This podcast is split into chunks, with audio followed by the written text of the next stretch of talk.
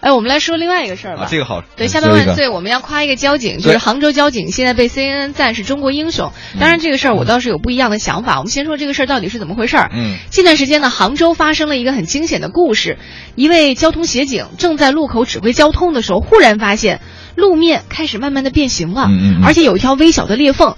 所以接下来他用四分钟的时间呢，做了几件关乎。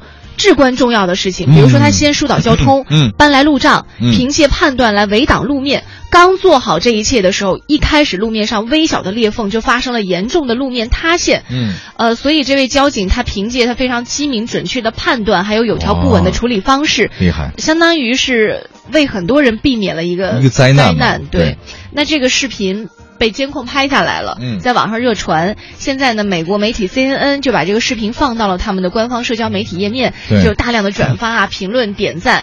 呃，据说这个页面的内容是其他页面内容的好几百倍。是是是，当然这，嗯这个很多人都就是给他点，他是一个协警，他不是一个真正的交警，只是协助协助警察嗯吧，对应该算是。他已经是尽全力了，已经尽全力了对。然后我就是，他都觉得如果他稍微没点责任心的话，这个后果是不敢想象比如的。说，他如果在躲太阳、在嗑瓜子儿的话，那绝对不行。或者他不观察路面，对，他说我，因为本身来讲他只是交警的协警，他对不太负责路面上的东西，市政而且当时我看了那个对视吧频，就是有的车辆他就要往那个即将塌陷还路不理解面吗开过去的对时候，他真的是用整个身体拦在前面，嗯就指挥那个车说你往旁边，其实挺危险的一件事情，很危因为险那很是危主险路嘛，对吗？还有一个马自达车主特别不理解他，就是哎，你干嘛不让我过去啊？他说不行，不让过，很有嗯真责的任，挺危险，很有责任心哦，。我看了特别感动，但是其实后来我对在越看越往后看的时候，我就觉得挺奇怪的一件事情，就是到现在为止， 大家都在赞这个协警，却没有人出来指责这个路面那个为路什么面会塌陷。对，对，这是很可怕的一件事儿。嗯就是我们在看到一件事情的时候，总是嗯、怎么说呢？我们的一些理角度啊，都是往正面、正能量去看。嗯但是想想看，如果没有负能量，你怎么能有正能量？嗯，还比如说我们的名称叫下班万岁嗯，你如果不上班，你怎么能下班体会到快乐？对。那所以，同样，如果是谁造就了这位我们的中国的这个所谓的叫咱们英雄，对嗯那是因为是路面的塌陷。那么请问路面塌陷谁来负责没错？这条路线该谁来管？有没有定期做？